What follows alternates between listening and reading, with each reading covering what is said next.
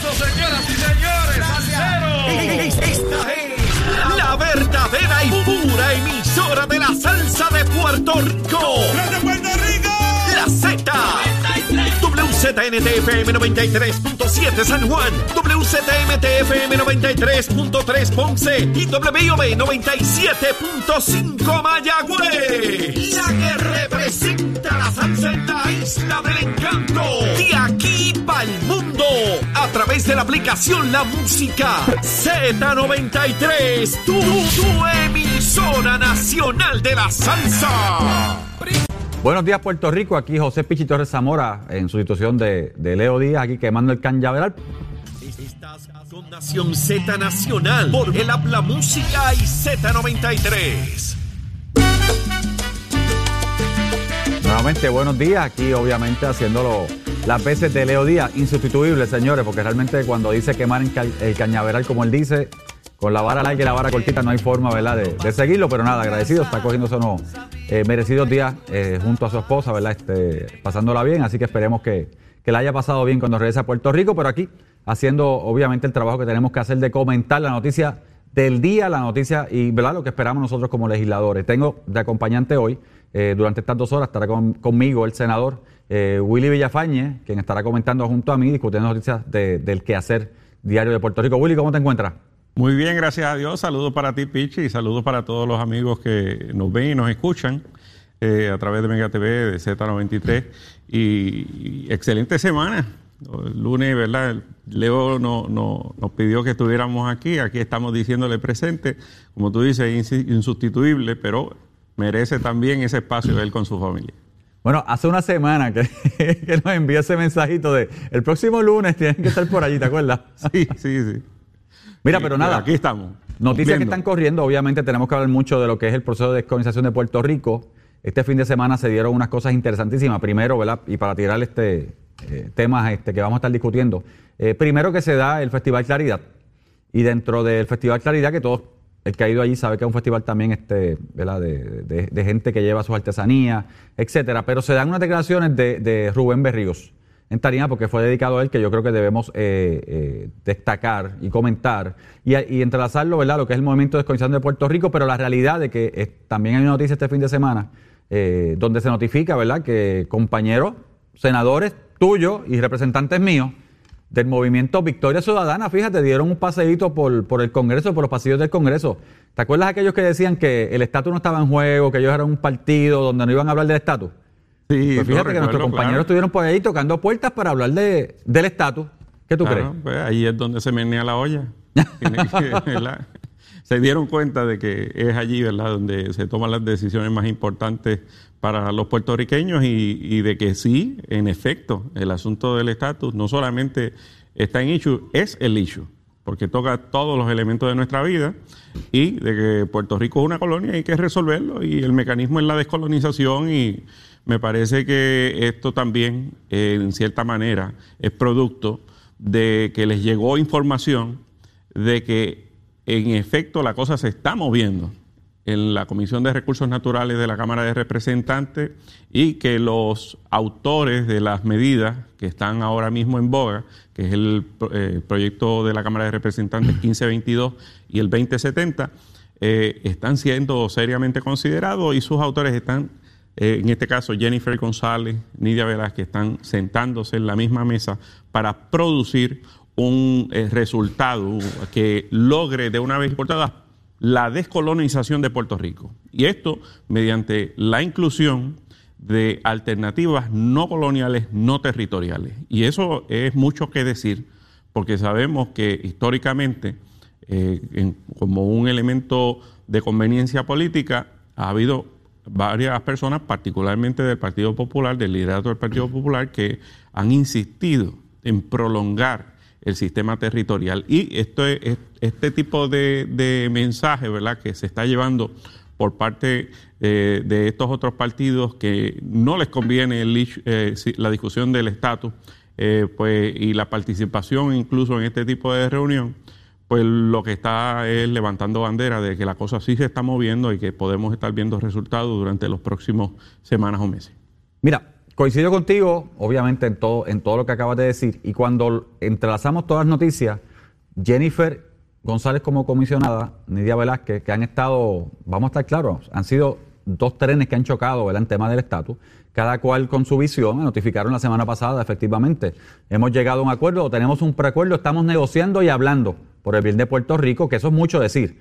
Eh, y señores, mucho decir porque Nidia Velázquez, vamos a estar claros, además de puertorriqueña, es popular, que cree en el ELA, que es la puerta que tocan todos los que están en contra de la estadidad para Puerto Rico. La primera puerta que tocan en el Congreso para detener todo a favor de la estadidad es Nidia Velázquez.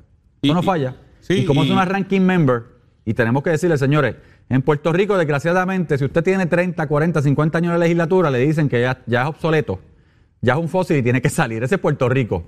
En el Congreso Federal y el Senado Federal no es así. Mientras más años, usted es un ranking member y se reconoce su experiencia, se reconoce su capacidad y por ser ranking member, sí, llega obviamente en el próximo Congreso, si su partido ganó, usted va a tener unas posiciones mayores.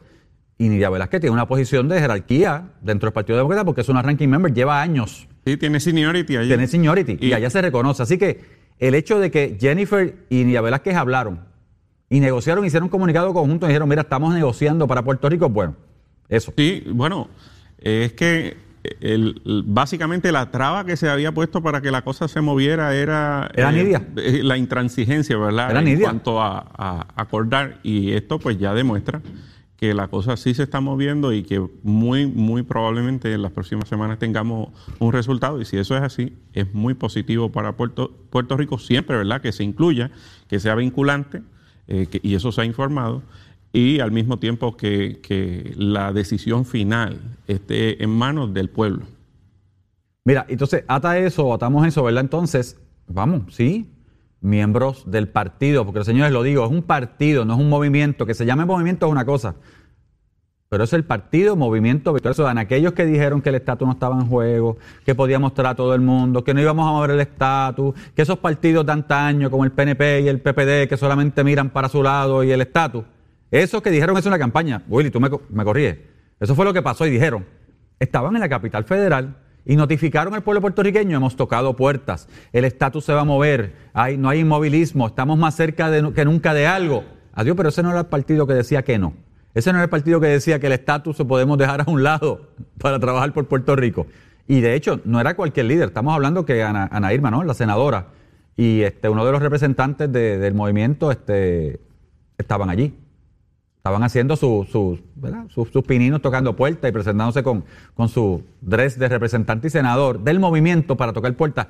Sabrá Dios de qué hablaron, porque Betito es supuestamente estadista, Ana Irma es independentista, ¿verdad? ¿Nacionalista o independentista, Willy? ¿Tú qué compartes con ella? Sí, eh, digo, entiendo, ¿verdad? Que por todo lo que sé históricamente de que es, soberanista, independiente. Y es soberanista totalmente, ¿verdad? Por las cosas que y, las cosas que habla. Así que eh, eh, estadista no es. pero, vamos, vamos a establecerlo. Estadista no es. Así que estadista, yo no creo que haya ido Es que en, ese, en ese partido no hay espacio realmente para, para los estadistas. no lo hay. Eh, y, ciertamente el mensaje que hubo en las pasadas elecciones de, apertura para los estadistas y eso eh, fue un mensaje para tratar de obtener votos, eh, principalmente en muchos jóvenes que son estadistas, que reconocen que la estadidad es la mejor opción para Puerto Rico.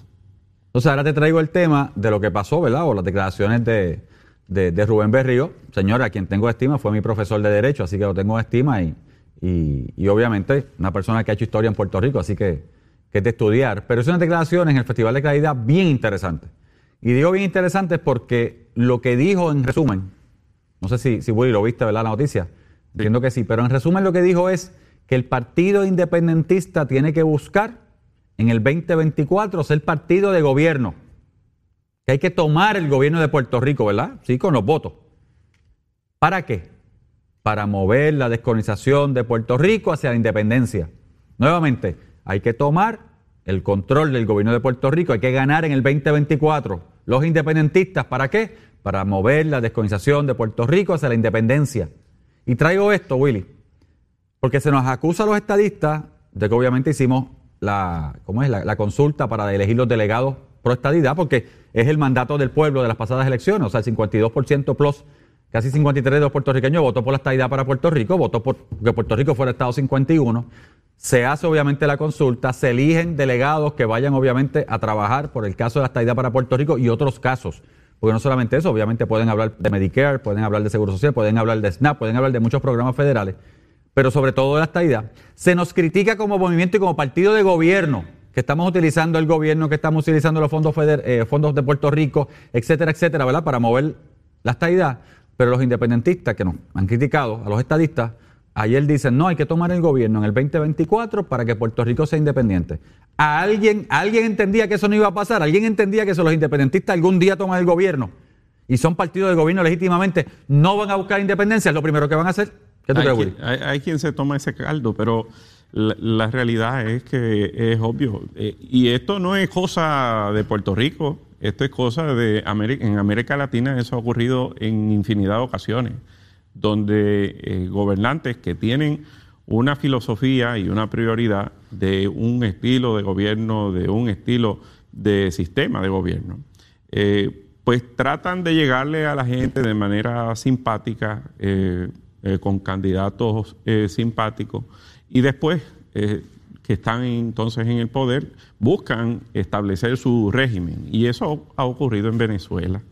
Eh, Hugo, Chávez, prometía. Hugo Chávez cuando llegó prometía que, no prometía a nacionalizar eh, este que nunca iba a nacionalizar eh, empresas y pues, básicamente nacionalizó casi todo, hasta, hasta, emisoras y, canales de televisión. En, Nicaragua ocurrió lo mismo, en Cuba, en, los años, a finales de los años 50, en Chile está ocurriendo actualmente. Y este tipo de, dinámica, pues a mí no me sorprende. Tú los has visto, ellos no esconden las fotos eh, abrazándose con Nicolás Maduro. Ellos no le, no esconden. Ellos se declaran socios de, ese tipo de sistema. Hasta cartas le envían eh, firmándolas y, criticando a los que protestan contra esos sistemas. Bueno, si alguien se come el cuento de que eh, un gobierno con un gobernador independentista no va a promover el que Puerto Rico se separe de los Estados Unidos. Mire, al otro día emito una orden ejecutiva declarando la independencia. Eh, ¿En qué cabeza cabe que eso no, no ocurriría? Bueno, si, tienen la oportunidad, primer turno al bate, ¿qué tú crees que quieren hacer? Dar un jorrón, ¿verdad? Claro. Dicen que el que está en el bench que nunca, que nunca lo han sacado. Lo primero que van a hacer. Le tira el barrecampo a ver si doy honrón y me toman en consideración. Sí, al, otro día, no, que al otro día, ese mismo día por la noche. No la adelante de las elecciones para ahí estar filmando a la medianoche. Mira, ese mismo día por la noche, lo primero que van a decir es que cada voto contado a favor de X candidato fue un voto a favor de la independencia. Eh, bueno eh, han estado yendo al Congreso a decir que el 48%, 47% del no en el plebiscito es un voto por la independencia. Imagínate tú. Eso te iba a decir que, aprovecharon obviamente sutilmente en el 2012 eh, cuando se votó en contra de Lela. Recuerda que eran dos preguntas, en contra de Lela y la otra pregunta de los estadistas. Este, pero ellos no miraban la otra pregunta porque esa no contaba para nada. Estaba en la misma papeleta y se votó, pero nada pero los que votaron en no, no quieren el ELA y son pro independencia. Que es lo que tú a dices, mí me, gustaría que hubiera un, plebiscito de independencia, sí o no. Fíjate que yo siempre, dentro del partido, este, yo siempre he traído la, premisa que la primera, si viniera una consulta de, ahora que Jennifer está negociando con Nidia, a mí me gustaría que la primera consulta, fíjate, no fuera, fuera independencia sola. Yo no tengo problema con eso, que, que votaran por la independencia y dijeran, ¿quieres ser independiente? Sí o no, y que Puerto Rico se exprese. Ahora, cuando los más digan que no, sacamos ya la independencia votada, entonces vamos entonces a lo que nos compete. ¿Quieres la república o quieres la estadidad? Sí, mira, y el, y, el concepto de la independencia es un concepto eh, bonito, agradable, digno, eh, mucho más que, el sistema colonial. Pero, de hecho, Estados Unidos es una república, Es, una, es una federación, pero es una eh, es un sistema republicano de gobierno eh, y es independiente. entonces, ¿verdad? el, mecanismo de la estadidad es, es, alcanzar la independencia mediante la Federación Americana. Pero la experiencia que tienen múltiples eh, naciones alrededor del mundo que tienen una población similar a la de Puerto Rico, un territorio similar al de, al de Puerto Rico, es que terminan siendo eh, colonia por carambola de, de- otra potencia mundial, porque necesitan eh, la dependencia comercial, y- ¿verdad? Pero si nosotros tenemos aquí eh, ya eh, con una experiencia de más de 100 años eh, directamente con los Estados Unidos, donde cada vez más vemos una interacción eh, mayor, no solamente en Puerto Rico con los Estados Unidos, sino también en los estados, donde vemos eh, que la cantidad de población que cada vez habla español es más, mucho más, eh, y la cantidad de hispanos también en, los estados eh, donde vemos aquí un- una relación comercial y, donde ¿verdad? La actividad económica que se realiza en Puerto Rico sustancialmente eh, depende de esa relación, pues eh, la realidad es que convertir a Puerto Rico en una república independiente, eh, mire, eso es, y, pensar que eso sería una situación eh, aceptable económicamente para los puertorriqueños, eso es soñar con Ari Preña. Mira, yo personalmente siempre he dicho, o sea, yo no tengo problemas este, en términos de la independencia de la. Siempre he dicho que si no me dan la estadidad, busco la independencia sin ningún tipo de problema, pero creo en la estadidad. Eh, y siempre he dicho que si algo distingue al Partido Independiente y Partido Estadista es que van de frente. Cada cual dice lo que cree. Uno cree en la independencia para Puerto Rico, la boga, la pelea, la lucha.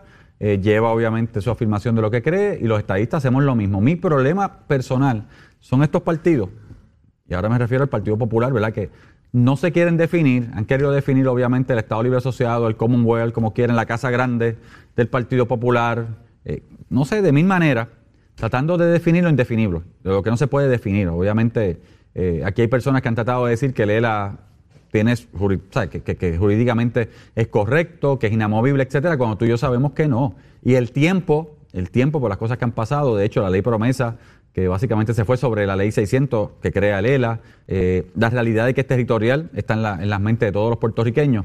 Ese es mi problema, o los partidos disque emergentes, estos partidos nuevos que no quieren tocar el issue del estatus, sabiendo que es el issue principal de Puerto Rico, eh, quieren abogar votos, quieren buscar votos, quieren gobernar, pero sabemos que la mayoría son independentistas soberanistas.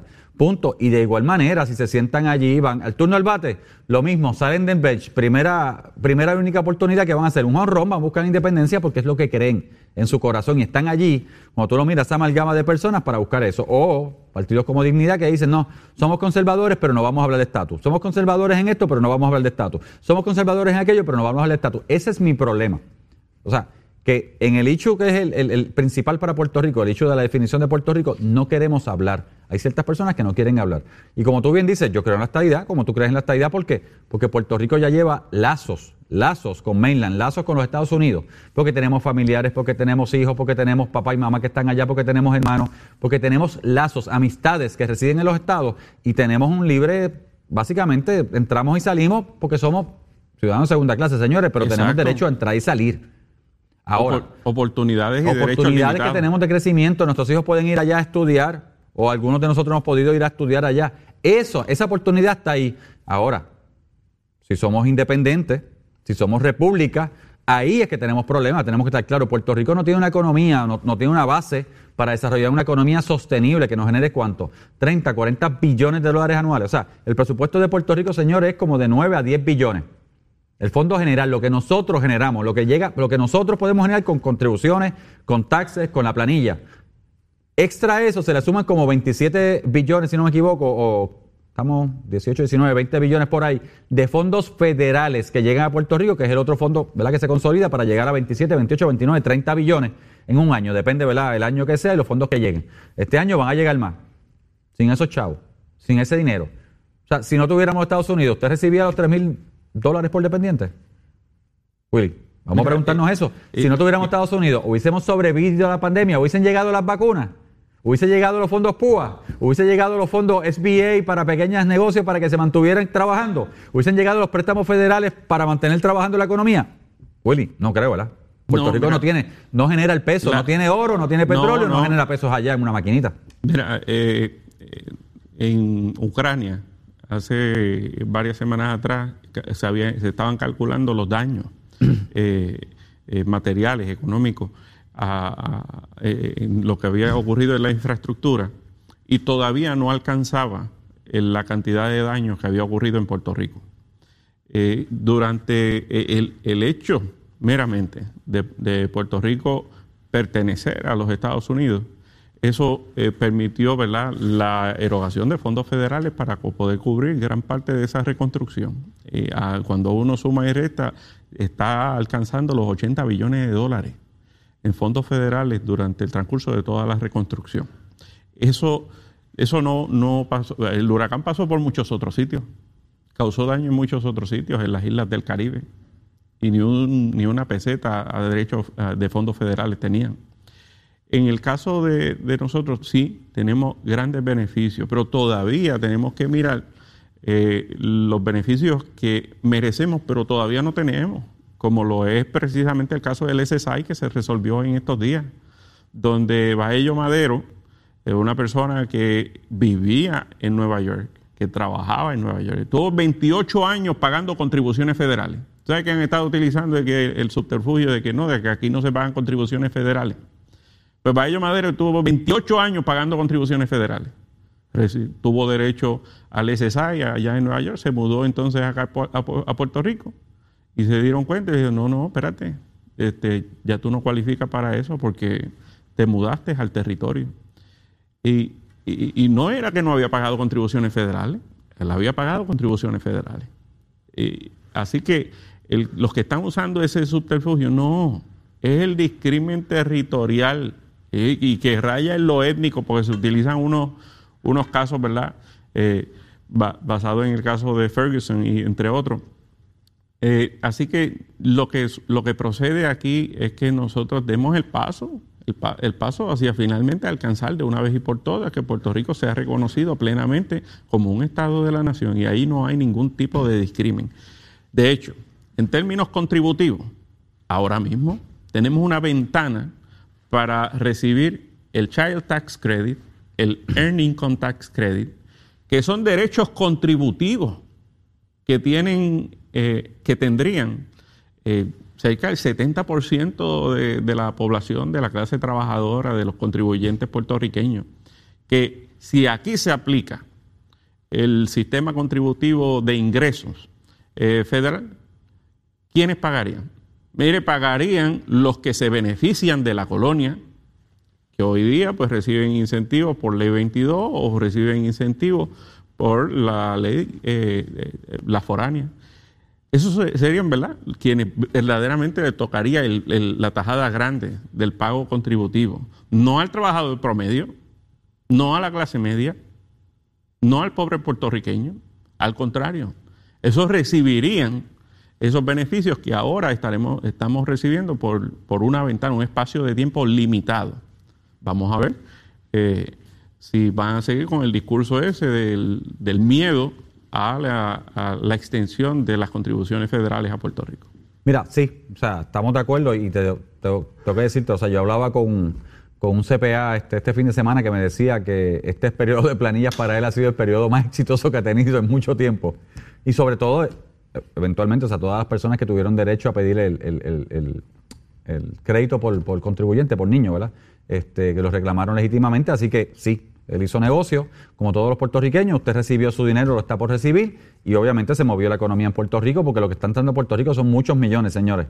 Y lo que va a entrar a Puerto Rico son muchos millones para la economía de Puerto Rico en ese sentido. Pero nuevamente lo tenemos porque alguien lo legisló, lo tenemos porque alguien nos dio una dádiva, no porque necesariamente Puerto Rico lo, tenga derecho a, eh, que es lo que estamos eventualmente buscando con la estadidad. Y todo el mundo siempre dice, no, ustedes los estadistas lo que hablan es de dinero. Sí, hablamos de dinero porque una de las condiciones para ser Estado, ¿verdad? O una de los resultados de ser Estado es que vamos a tener lo que nos toca por derecho. Como tú bien decías, o sea, Vallejo, el caso que, bajó, simplemente el pago de contribución, él tenía su derecho, él lo cobraba. ¿Por qué lo cobraba? Porque se muda a Puerto Rico y lo sigue cobrando, es que viene el caso. ¿Y qué dijeron básicamente? Sí, son territorios, sí podemos discriminar, lo sentimos, pero vamos a discriminar. Eso es lo que dijeron. Eso es lo que dijeron, no busquen más porque vamos a discriminar. Dependemos entonces de que Biden, el presidente y el gobierno federal, haga una concesión en una ley para hacer la diferencia y que nos llegue el, el SSI, el seguro suplementario, a los puertorriqueños, que son muchos los puertorriqueños, señores, los que se benefician. Y como tú lo digo, siempre lo he dicho, aquí siempre, los que no creen en la estabilidad siempre dicen, no, no, pero vas a pagar contribuciones, pero vas a pagar contribuciones, pero vas a pagar contribuciones federales. Bueno, las contribuciones federales hay que pagarlas. porque es una realidad. Pero si Puerto Rico la media de la persona promedio está por debajo de la media de la persona promedio eh, pobre en Estados Unidos, o sea, estamos por debajo del debajo del estado más pobre. No vamos a pagar contribuciones la mayoría de puertorriqueños en lo que Puerto Rico echa para adelante. Sin pelos en la lengua. Es esa otra cultura, la cultura de la violencia, donde ver asesinar a alguien es algo muy sencillo. Leo Díaz en Nación Z Nacional por Z93. Y nuevamente aquí en su programa, no soy Leo, así que no, no es el programa de Leo. Hoy está Pichi, hoy está Willy, pero Leo vuelve mañana, así que estamos ahí. Así que nada, hay varios temas que tenemos que seguir conversando. Voy a dejar para luego, sí, vamos a hablar, con el favor de Dios, ¿verdad? Esta próxima hora, Willy y yo vamos a hablar del Partido Popular porque merece que se toque el Partido Popular y la reunión de este fin de semana que nadie Lo que sabe queda, qué pasó. lo que queda. Lo que queda de él, pero vamos a hablar, pero luego.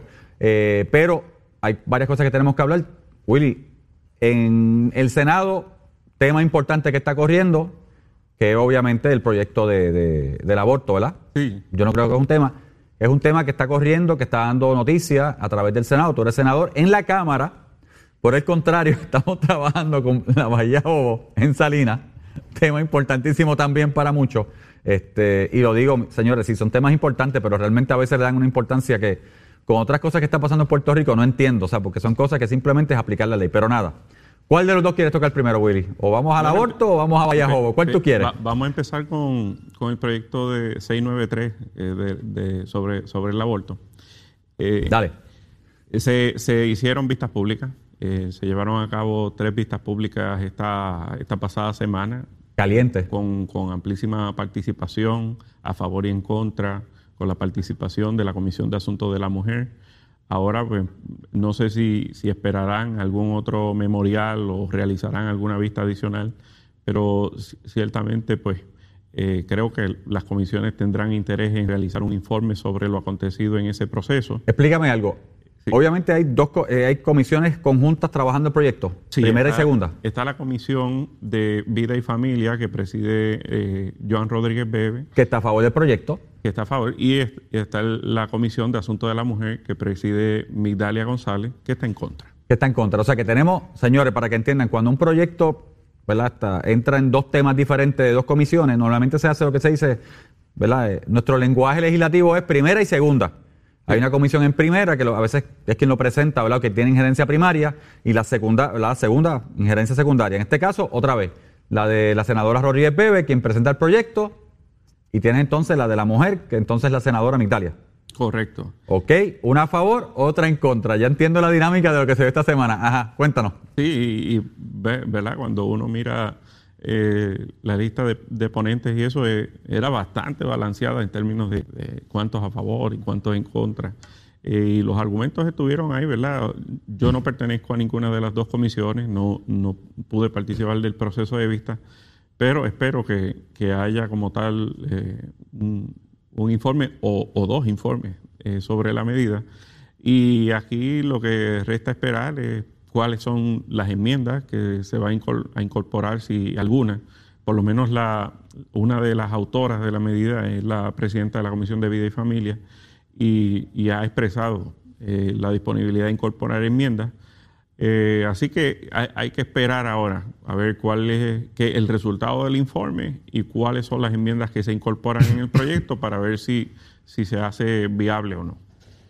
¿Tú perteneces a cuál de las comisiones? ¿Alguna de ellas o no? No, ninguna de esas dos comisiones. ah, o sea que no tuviste la presencia allí de ver el debate que se dio, porque lo que yo vi, obviamente, que reportaron los medios, eh, fue primero debate fuerte, porque el tema es difícil. Señores, y obviamente yo estoy claro, o sea, la senadora eh, Rodríguez Bebe eh, sí cree claramente, o sea, es conservadora totalmente, cree que hay que poner unos cap eh, dentro de la, ¿verdad? Dentro de lo que es el aborto en Puerto Rico. No estoy diciendo que yo soy pro aborto, pero obviamente es la visión de la senadora. Y cuando usted trae este tipo de temas que polariza, porque realmente polariza, los que están a favor del aborto y los que están en contra del aborto, este, pues, realmente usted crea noticia que quién no sabe quién es Rodríguez Bebe, la senadora en este momento, ¿verdad? Así que esas cosas pasan. Eh, pero vimos un careo fuerte de- del secretario de, de- de Justicia, de hecho, Domingo Manuel, en un momento dado con la senadora. que trae- le trae hasta una regla de, reglamento de ustedes, del Senado, donde dice que no debe haber careo entre las partes. Así fue. Sí, y, y- y así, está en el reglamento. Pero tú sabes que eso, ¿verdad? Eh, se- Una cosa es reglamento, da- otra cosa es que se permita, llega pero no se deje. no llegue- no, por lo menos no, no llega al punto, ¿verdad? Del Partido Popular. Bueno, no llega al punto de la Cámara donde se sientan en, en el estrado. No, eso no ha ocurrido. Eso, eso no pasa allá, ¿verdad? No ha ocurrido, no. Son más elegantes en el Senado que en la Gracias Cámara. a Dios no ha ocurrido. Pero mira, como yo lo veo, nuevamente, es un tema que polariza. Es un tema que polariza, obviamente la senadora Rodríguez Bebe, Bebe como conservadora, no tengo problema con eso, obviamente trae el tema a discusión. Bueno, yo te diría ultraconservadora, porque uh, la realidad es que... eh, le- O sea, es más que le- conserva- o sea- proyecto el partido de Proyecto de Dignidad es, es extremista. Conservador la imagen. Bueno, conservadores somos nosotros en el PNP. Eh, el, el Proyecto de Dignidad es más extremista, igual que eh, igual que Victoria Ciudadana es extremista para el lado eh, eh, liberal. O sea, desde tu perspectiva, ¿verdad? no sé si quieres, pero ¿tú crees que había que discutir esto? Yo tengo mi opinión, la voy a poner ya mismo, pero ¿tú crees que este tema del aborto había que discutirlo en este momento en Puerto Rico? Bueno, en esencia, cuando uno escucha, no, no lo que me parezca a mí, porque es un tema que yo le doy mucha deferencia a, a las mujeres, particularmente un Senado donde hay 14 senadoras, este, pero en esencia lo que han discutido allí y los que han expresado incluso de los que están a favor y de los que están en contra, es de que es un argumento de que básicamente el proyecto eh, no, no trastoca en esencia grandemente eh, lo, que, eh, lo que existe hoy día, por lo que, por lo que no, no viene a generar un, un- un cambio o afectarle la vida a, a mucha gente. Así que cuando tú tomas esa- esos argumentos de los que están a favor y de los que están en contra, pues ciertamente, y ves que tienes otros temas, eh, como es el estatus, como es el asunto del servicio eléctrico, como es otro- otros as- asuntos, pues, pues ciertamente, pues no, no es un tema que ameritara eh, tratarse prioritariamente. Más allá, obviamente, de, de- de la polarización que crea la opinión pública, mediática, que favorece a una senadora, que como Sí, tú sí. bien dices, ultraconservadora, pero ultraconservadora derecha, completo. Sí, Mira mi opinión. Yo tuve el placer, ¿verdad? Y el privilegio, humildemente, de, de dirigir la Comisión de Salud del 2010 al 2012 en la Cámara de Representantes, cuando fue mi primer término como, como legislador. Y fueron temas que desde la perspectiva de salud se tocan. Y yo recuerdo eh, un compañero senador, perdón, un compañero representante del Partido Popular, me trae a discusión la posibilidad de un proyecto para ponerle, no regulaba el aborto en Puerto Rico, pero para ponerle ciertas garras, ¿verdad? Luego de eso también puedo hablar que en el cuatrienio pasado recordarás que la ex representante Tata trajo un proyecto también que tenía que ver con el aborto en la Cámara de Representantes y, y yo tuve un careo con ella en su momento. Mi posición personal, señores, y como tú bien dices, es un tema que le pertenece, ¿verdad? Y- y- y a la dama. Es un tema de la dama. Yo como abogado, yo no creo en el aborto. Esa es mi posición, no creo en el aborto, punto. Esa es mi posición.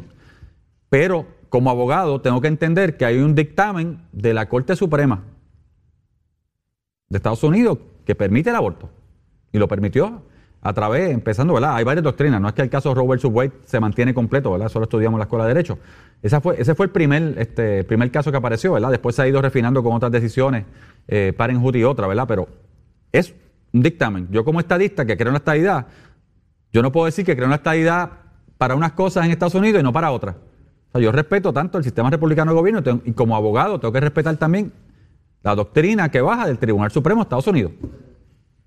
Dicho eso, no creo en el aborto. Si me tocara a mí, ¿verdad? Nunca me ha pasado, pero si me tocara a mí en una relación de pareja donde mi pareja me dijera que quiere abortar, yo seré el primero que le digo, pero si no quieres tenerlo, vamos a tenerlo, no hay problema, me lo das a mí, yo no tengo problema porque es mi hijo. Mira cómo yo lo veo. Pero tengo que pensar, ¿verdad? Te- Tengo que decidir que obviamente es un tema de dama. Señores, bien difícil de explicar, lo sé. Porque hay personas que me han dicho, sí, pero ¿estás a favor o en contra? Bueno, estoy en contra, pero hay unas condiciones como legislador que tengo que escuchar, como abogado que he estudiado. Ahora, recuerdo en el 2011, Willy, que este compañero representante me trae esta preocupación. Una jovencita de 14 años, ¿verdad? Me reservo todos los nombres, ¿verdad? En ese momento, que había ido eh, a una clínica de aborto en su pueblo, eh, se practicó un aborto, se lo practicaron, pero hubo unos problemas y hubo este, un sangrado, tuvo que ir, este, sus papás entonces se enteran porque estaba en la caja sangrando, tienen que ir entonces eh, ¿verdad? a sala de emergencia, en la sala, y como es menor, en sala de emergencia tú vas acompañado de quién? De tus padres, ¿no? Nosotros que tenemos hijos tenemos que acompañar a nuestros hijos eh, para darles, este, excepto que sea una emergencia real de vida o muerte, para autorizar cualquier tipo de tratamiento. Pues a esta joven, sí, fue una, una sala de aborto, ¿verdad? Sí abortó, sus 14, 15 años, si le practicaron unos problemas, eventualmente, cuando sala de emergencia, pierde la matriz. A ese nivel, una joven, piense usted, una joven de 14 años que pierde la matriz, o sea, reproduct- reproductivamente no va a poder tener hijos más en su vida. Y la preocupación que me traen a mí como presidente de la Comisión de Salud es qué se puede hacer, qué se puede regular, porque este, esta jovencita, para ir a la sala de abortos, no tiene que pedir permiso. Porque es cierto, no tiene que pedir permiso a sus papás, ni siquiera decírselo. Pero para ir a una sala de emergencia, señores, cuando usted lleva a sus hijos, usted tiene que acompañarlo para recibir servicio. Así que hay una disyuntiva. Ese caso me tocó a mí. Eh, por otro lado, puedo traer el caso del pasado cuatrenio en la Cámara de Representantes, donde se proponía un proyecto eh, para prohibir el aborto hasta, si no me equivoco, eran 17 años. Eh, se prohibía el aborto, 17 años, y se pedía la autorización, no se prohibía, pero se pedía la autorización de papá. Pues yo había aprendido a través de la lectura ¿verdad? Y los estudios con el primer proyecto que en Estados Unidos, en muchas jurisdicciones, no es que se prohíba porque la ley, ¿verdad? el dictamen jurídico está ahí, pero hay lo que se llama parent consent y parent notification. No sé si Willy, si has visto eso- esa terminología. Sí. Si parent notification es que la jovencita o la dama cuando es menor, cuando es menor, tiene, en ciertos estados, tiene que notificarle a papá y mamá que va a practicarse un aborto. Eso es parent eh, notification. No es pedir autorización, no es una firma, es yo, está seguro, y los papás firman que sí, notifiqué a papá y mamá de lo que voy a hacer. Punto. En otros estados está el parent eh, consent, que es que jovencita tiene que ir a los papás cuando es menor. Tiene que ir a los papás, notificarles y pedirle autorización y papá y mamá tienen que ir a la clínica a firmar y autorizar cuando son menores. Esa era la dinámica y la disyuntiva, ¿verdad? En el proyecto de Charbonnet. En este proyecto, pues, estamos hablando de qué? De no practicarse aborto de 22 semanas y media, ¿verdad? En adelante. De 22 semanas, sí. 22 semanas. Y para aquellos que no están escuchando, señores, sí, otra vez, el tema es difícil, el tema no se quiere hablar, el tema, lo- los conservadores lo vamos a ver de una manera, los liberales de otra manera. Cuando estamos hablando de 22 semanas, estamos hablando de 5 meses, si no me equivoco. Sí. Piensen en una dama embarazada de 5 meses. Hasta donde yo sé, una dama embarazada de 5 meses ya tiene barriguita. Que yo me imagino, ¿verdad? Este, que una persona ya con barriga que siente el feto, ¿verdad? Este, la criatura, pedir un aborto, a mí se me, se me hace bien difícil pensarlo. Y de hecho, la- la- la- lo que he leído, porque estoy leyendo el tema, porque sé que posiblemente brinque del Senado a la Cámara, eh, dice claramente que en Puerto Rico es casi cero. Sí, es casi cero. Es Es casi cero, señores. Aquí no se dan abortos de 22 0.2, semanas. Así que traer ese tema por los pelos. 0.2%. ¿Ah? Un 0.2%. 0.2%, o sea, si acaso uno en un año, de todo, Si acaso, sí. si acaso. Así que estamos hablando que traer eso, como yo lo veo, por los pelos para crear un proyecto es un tema traído, nuevamente, traído para crear opinión pública a favor de una figura. Sí, 0.2% y con alta probabilidad de que cualifique para alguna de las exclusiones médicas que justifican Que se dan dentro de la ley. Que normalmente se dan dentro de la ley. Se, se, se realice. Porque está en riesgo, porque está en riesgo la, la- la vida de- de- del feto y la vida de mamá, que eso pasa y lo sabemos. Muchas personas que han pasado por eso, etcétera, etcétera. Hay muchas, como tú dices, muchas condiciones de exclusiones. Así que, nuevamente, ¿por qué les explico esto a los que están escuchando y viendo? Porque el tema es difícil, pero personalmente no fue traído, y con mucho respeto a la senadora, ¿verdad? A quien distingo, no fue traído pensando en la mamá. Yo puedo pensar que ella es ultraconservadora, como tú dices, pero el tema fue traído para crear opinión pública, para llevar un nombre, para que, porque el que no sabía quién era Rodríguez Bebe se está enterando de quién era la senadora Rodríguez Bebe. Punto. Así es que yo lo veo. A veces se traen los temas por los pelos para crear eso, porque no es un tema, al contrario, es un tema que divide a la sociedad ahora mismo. Es un tema que sí polariza, y polariza a las personas, y polariza sí por el tema que es, polariza. Y, pues, y hay personas que por este tema se van a los puños, vamos, en Estados Unidos lo vemos todos los días. Esto ha pasado, que se paran frente a clínicas y se van a los puños, etcétera. En Puerto Rico, gracias a Dios, no pasa, pero Y, y déjame plantear lo siguiente, Dime. aprovechando eso que tú planteas, porque precisamente en la discusión pública se centra en aborto, sí o no. En, en eso básicamente se centra. Eh, pero eso no es el, el proyecto. Las medidas, ¿verdad? Tienen, ti- ti- tienen un texto y tienen unos parámetros.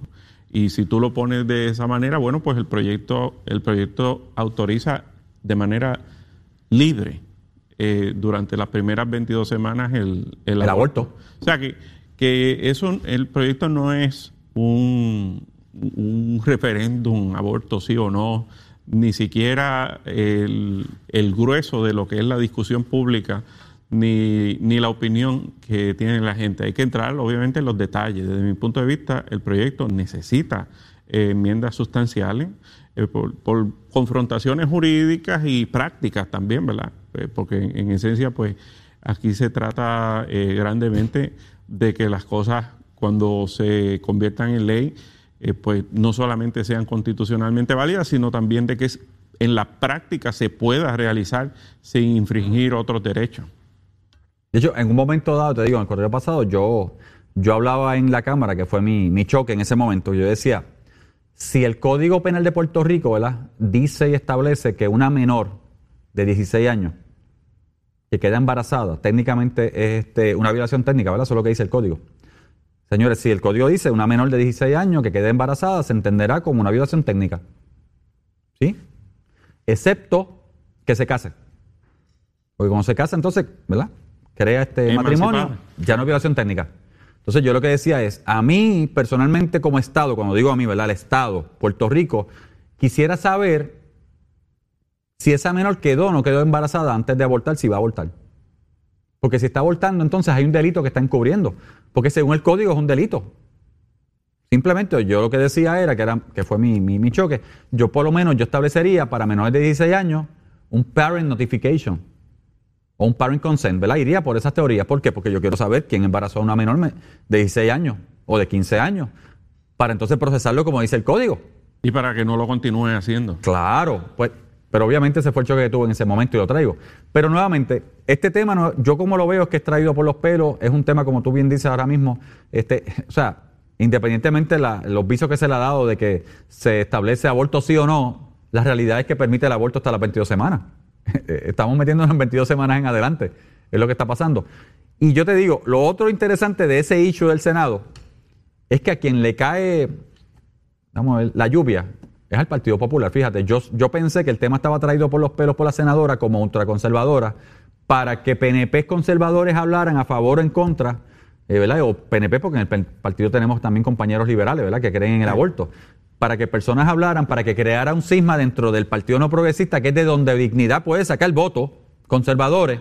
Y sin embargo, Willy, yo lo que estoy viendo es que, y lo que he visto a través de la semana es que con las expresiones del presidente del Senado, Dalmau, presidente del Senado y presidente del Partido Popular, y expresiones de senadoras y populares en contra de las expresiones del presidente del Partido Popular y presidente del Senado del MAU, se creó un issue dentro del Partido Popular que tiende a ser un partido liberal, en esencia, más liberal que nosotros los estadistas.